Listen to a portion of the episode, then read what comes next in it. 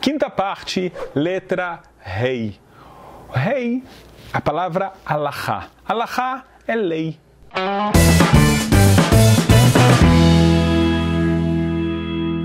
Deus deu para a gente um conjunto de leis. O motivo disso é que cada pessoa ela pensa que ela sabe o que, que ela é melhor para o mundo. Mas o problema é que se cada um tem uma verdade, cada um vai fazer uma coisa diferente, então vai acabar tendo um problema de ideias, de comportamento. As pessoas podem machucar umas outras, falando, não, mas na, no meu ver, a forma como eu vejo as coisas, tem que fazer assim. O outro vai falar, não, mas eu vejo assado. Então Deus deu para a gente a alahá, Deus deu para a gente a lei. E ele disse, ele, não um ser humano, o que é certo e o que é errado. Allahá, em hebraico, é muito interessante, significa lei, mas também significa andar. Por quê? Porque a lei tem um lado dinâmico.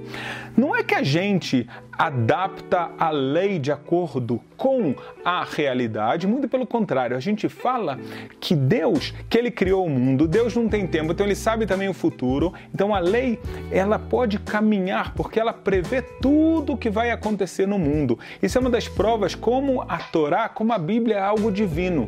E realmente saem coisas muito interessantes. Vocês sabem que grandes rabinos hoje em dia tratam de temas que estão escritos como regras no Talmud sobre as invenções mais modernas, até mesmo, vocês sabem, lembram quando aquele astronauta israelense Ilan Ramon, ele foi para a Lua.